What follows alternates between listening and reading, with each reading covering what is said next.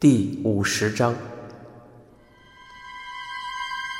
草剃低语道：“真是可怕的人。”是啊，我之所以看穿这个可怕的障眼法，还是你给我的灵感。我给你的灵感？你提过，食神出数学考题时的出发点，就是针对自以为是的盲点。看似几何问题，其实是函数问题。什么意思啊？同样的模式，看似是不在场证明，核心其实在于隐瞒死者身份。啊！草剃不禁的啊了一声。后来，你给我看食神的出勤表，那上面显示他在三月十日上午请假没去学校。你以为和命案无关，没怎么重视，但我一看到那个时间点就明白。食神想隐瞒的最重要的一件事，必发生于前一晚。想隐瞒的最重要的一件事，花冈镜子杀富坚慎二。汤川的推理从头到尾都说得通。仔细想想，之前在意的自行车失窃和衣服没烧完这两个疑点，果然和案子大有关联。草剃不得不承认，他们这些警察的确逃进了食神设计的迷宫。然而，他还是无法摆脱匪夷所思这种感觉。为了掩饰一桩杀人命案，不惜再犯下另一桩命案。天底下真会有这样的人？汤川似乎看穿了草剃的疑惑，说道：“这个障眼法还有另一个重要意义。”那就是可以让他的决心无法动摇。万一被识破真相，自己就去顶罪。他也怕到了最紧要关头会退缩，受不了警察刨根问底，不慎吐露真相。可是现在，他没有这种不安了。不管被如何追问，他都不会动摇。他只能继续坚称人是他杀的，就江户川发现的被害人的确是他杀的。作为杀人凶手，坐牢理所当然，但是，他也完美的坚守到底，保住了心爱的人。草剃问道：“食神知道他的障眼法被识破了吗？”汤川说：“我告诉他，我已识破障眼法，但我用的是只有他才懂的语言，就是我刚才和你说的话。这个世界上。”没有无用的齿轮，也只有齿轮自己才能决定自己的用途。齿轮是什么？现在你明白了吧？就是那个被食神当成拼图一部分的无名流浪汉。他的行为不可原谅，自首是应该的。我之所以谈到齿轮，也是为了劝他这么做，但我没想到他会用那种方式自首。他竟然不惜把自己贬低成变态跟踪狂去保护他。我在得知这个消息时，才发现障眼法的另一个深意。草剃问道：“父亲慎二的尸体在哪里？”汤川说：“我不知道，应该被食神处理掉了，或许已被别的地方警察发现，或许尚未找到。别的地方的警察，你是说？”不在我们辖区。汤川说：“他会避开警视厅辖区，他不希望警察发现尸体后立刻联想到富坚慎二。因此，你才去图书馆查报纸，你是去确认有没有身份不详的尸体被发现。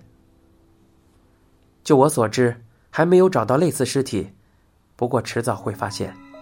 他应该没费太大功夫隐匿尸体，就算被发现了。”尸体也不会判定为富坚慎二。草剃说：“我立刻去查。”汤川听了摇摇头：“不行，这样违反我们的约定。一开始我就说了，我是告诉身为朋友的你，不是告诉警察。如果你根据我说的展开搜查，我们就绝交。”汤川的眼神充满决绝，令人无法反驳。汤川说着，指向变天庭。我想赌在他身上。他不知道真相，不知道食神做了多大的牺牲。我已经告诉他真相，希望他能做出正确抉择。食神肯定希望他能毫不知情的幸福生活下去，但我实在看不下去。我认为，他应该知道。你是说，他知道真相后会去自首？我不能确定。也许让他得救更好。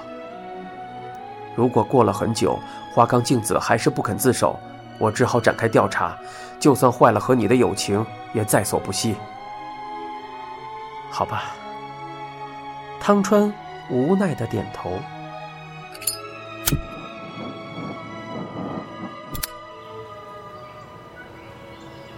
望着正和花冈镜子说话的友人，草剃一根接着一根的抽烟，镜子始终垂着头，始终没换过姿势。汤川的嘴唇一直在动，表情毫无变化。然而，连草剃都感觉得到两人身上笼罩着紧张的空气。汤川站起身，向镜子鞠了一躬，朝草剃这边走来。镜子还是同样的姿势。好像已经动弹不得了。汤川说：“让你久等了。”谈完了。嗯，谈完了。他打算怎么做？不知道。我只是告诉他事实，没问他打算怎么办，也没建议他该怎么办。一切全看他自己。我刚才说过了，如果他不去自首，我知道。汤川抬手制止草剃，跨步迈出。你不要再说了，我有事想求你。你想见食神？草地立刻问着。汤川略微瞪大了眼。你怎么知道？我当然知道，也不想想，我们多少年的交情。心有灵犀。好吧，毕竟我们目前仍是朋友。汤川说着，寂寥的笑了。镜子坐在椅子上，动弹不得。汤川的话朝他当头压下，那些内容实在惊人，实在沉重，几乎压碎了他的心。他竟然做出如此牺牲。富坚的尸体是怎么处理的？他什么也没说，他只说他用不着操心。镜子还记得，他在电话的另一端淡淡的说出：“已安全的处理妥当，什么都不用担心。”镜子的确感到奇怪，警方问的为何是案发第二天的不在场证明？之前食神已经吩咐过，三月十日晚上要做些什么？电影院、拉面店、KTV。以及深夜的电话，样样都是照他的指示做的，只是他并不明白这么做的用意。警察询问时，他虽然一一据实回答，但心里还是很疑惑：为什么是三月十日？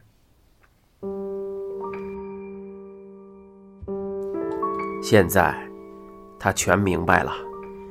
警方令人费解的调查，原来全都是食神设计好的，但他设计的未免太过惊悚。从汤川那里听到时，虽然心知除此之外的确别无可能，但他还是无法相信，不，是不愿相信。他不愿相信食神竟能牺牲到如此地步。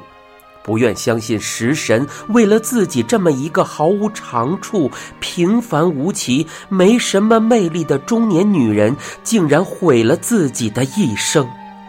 他觉得自己的心还未坚强到足以承受这一切的地步。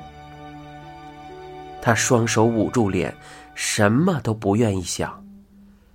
汤川说：“他不会告诉警方。”他说：“一切都只是推论。”毫无证据，他可以自由选择今后该走的路。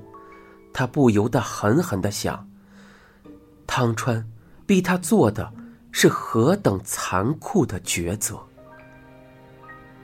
镜子不知道该怎么办，甚至无法站起。